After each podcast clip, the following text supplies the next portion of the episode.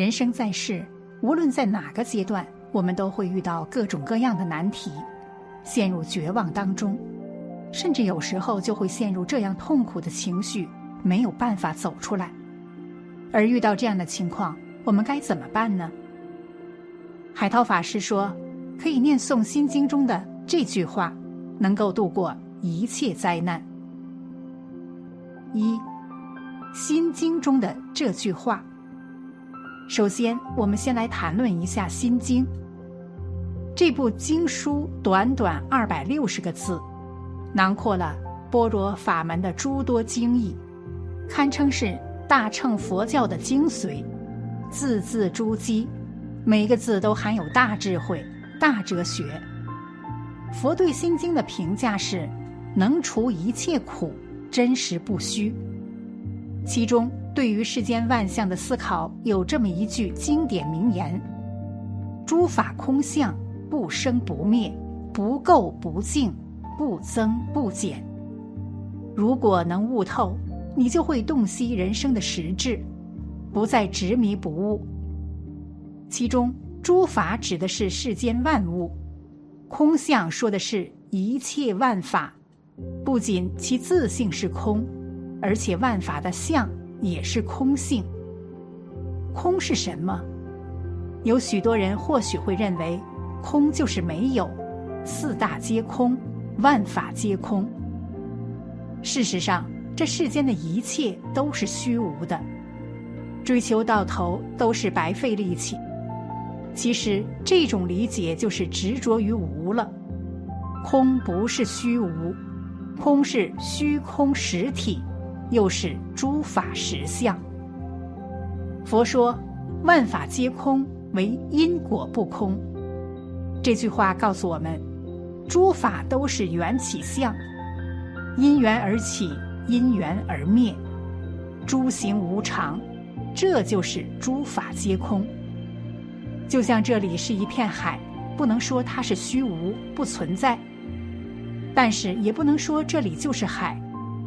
因为随着缘起缘灭，海会枯竭，某一天这里可能就变成了沙漠。所以说，空不是一无所有，而是诸法的真实性。诸法是处于不断变化的，这是本性自空，其变化的相也不是恒常，这是凡有所相，皆是虚妄。因此，诸法空相意在告诉世人。对于世间万法，舍与得都是执念，得失看淡才是真的自在。就像财物，一个人觉得这是虚无的、不真的，看到就该舍弃，但没钱吃饭终会饿死；而一个人追求财富很执着、不择手段，也会把自己坠入罪恶的深渊。最好的方法是。顺其自然，得失看淡。就如，人不会刻意的厌恶风的来临，也不会追逐风的存在，而是任它来，任它去，宠辱不惊。这样才不会被物欲所操纵，达到心无挂碍的境界。不生不灭，不垢不净，不增不减。有人或许会问。佛不是说诸法缘起缘灭，那为何还说不生不灭？其实缘起缘灭是变灭，是诸法相的变化，而不是诸法的生灭。不增不减是对于诸法皆空这句话的发散思考。就像春天万物复苏，桃花的盛开，看似是生，但其实也是冬天的消失。梅花的枯萎，一生一灭的变化，但是无论怎么变，都不可能一片虚无。所以说，诸法是不生不灭的。再从人类的轮回现象看，万法皆是因缘和合，一切事物的产生不过四大水火风土的重新组合而已。有人死变成水土风火。而又有人因水土风火而生，谁不是今之古人？谁没有踏过古时的山河大地？佛陀讲过：“天下男人皆我父，天下女人皆我母。”教导众生布施无缘慈悲，正是因为佛陀觉得万法不生不灭。众生因为被世间毒素蒙蔽太深，固有的五眼只剩了肉眼。因此，只能看到物质的幻生、幻成、幻灭，坚持可见色的物体生由于毁坏，才有生灭观念。关于不垢不净，佛经中记载了一个故事：一位僧人在旅途中，深夜觉得口渴，听到一处水声，便用钵盛饮，觉得甘甜无比。天亮。僧人发现，昨夜饮的溪水竟然是从墓里流出来的。不进观的心念一生，大吐一番，可水早已消化，哪里还能吐出来？此时，僧人竟领悟了“万法唯心”的道理。这世间什么是真正的污垢？粪便是人所想到的最污垢的东西了吧？但农作物的培植。却离不开粪便的灌溉农作。二，海涛法师的开示。接着，我们来看一下海涛法师的见解。海涛法师曾开示：一个人之所以痛苦，就有个强烈的自我意识，很痛苦，很痛苦。所以，一个人能够把自我意识拿掉，然后专心的去做那个工作，那就没问题。不执着感情的人谈感情就般若了，不执着金钱的人来做生意，这样就很顺了，没压力。所以一个人有压力，就像唱歌，你唱歌强烈的我执，我唱的好，你们要为我鼓掌；我唱的不好，很丢脸，要哭，就唱不好。佛教里面《般若心经》说，当你超越自我的时候。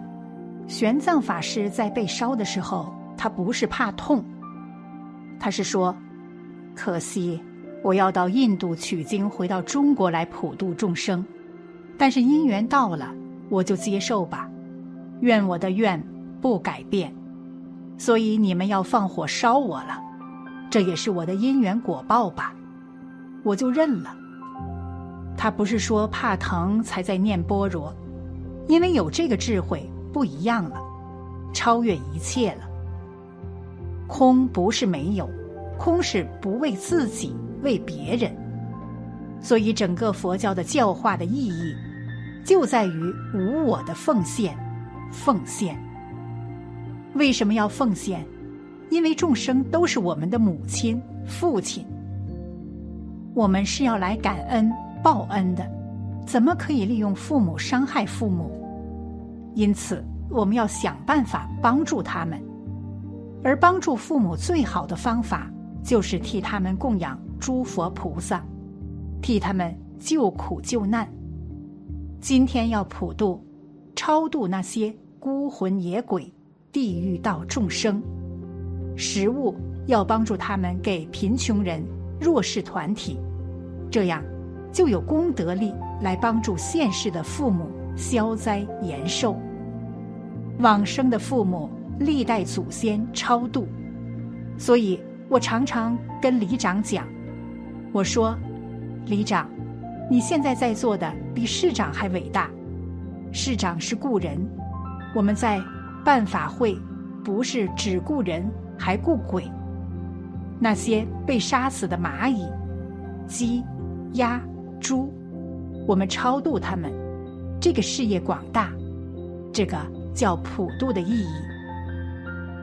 普度是所有的生命都是父母，地狱、鬼道、畜生道、人道、天道、阿罗修道，叫六道轮回的众生，我们都以空性，空就是无分别的慈悲来对待他们。释迦牟尼佛就是圆满争得空性的。所以叫觉悟者。什么叫空？空不是没有。刚刚讲的，空是什么都跟我有关系，什么都是我要报恩的对象。所以，太阳是我，树也是我，都是我报恩感恩的对象。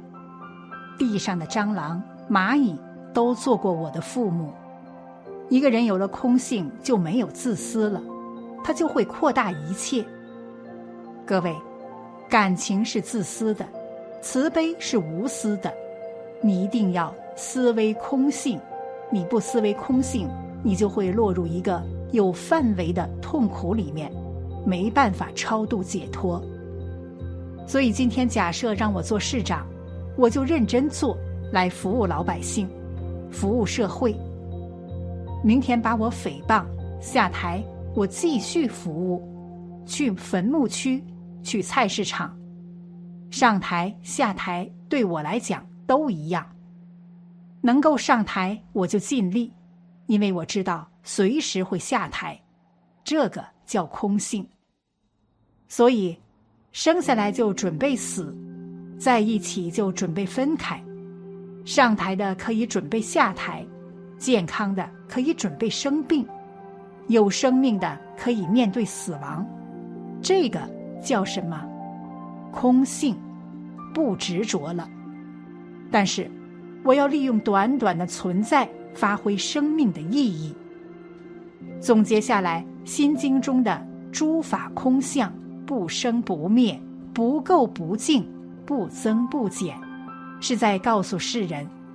万法都是虚无缥缈、虚妄不实的，因而不要一味的去追逐、执取。人的自性是本身具足的，烦恼的起源在于内心的执念。万物的生灭、净垢、增减也是心生。能够了彻诸法的空相，做到心无挂碍，方能破除诸多妄想。放下种种执念，远离烦恼苦厄，达到自在超脱。因此，面对人生，我们应该也要有着这样的心态，学会放下，不要过分的贪求更多，这样自己的烦恼才会越来越少。只有这样做，我们能更清楚的了解自己的目标，而不是盲目跟从，做一些没有意义的事情。学者余秋雨说：“寺庙诵经声，救回他一条命。”余秋雨是中国著名文化学者，在他两岁的时候，遭遇土匪绑架。当土匪跑到一个正在做佛事的寺庙，听到念诵诵经的声音，停顿了好久。最后，土匪抱着他走出寺庙，并亲自送回家。寺庙的诵经声。不仅救了他一条命，还让一个人迷途知返，真的是赞叹不已。六祖慧能更是听心经，与佛结缘成一代祖师。六祖慧能本来只是一个樵夫，连自己的名字都不会写。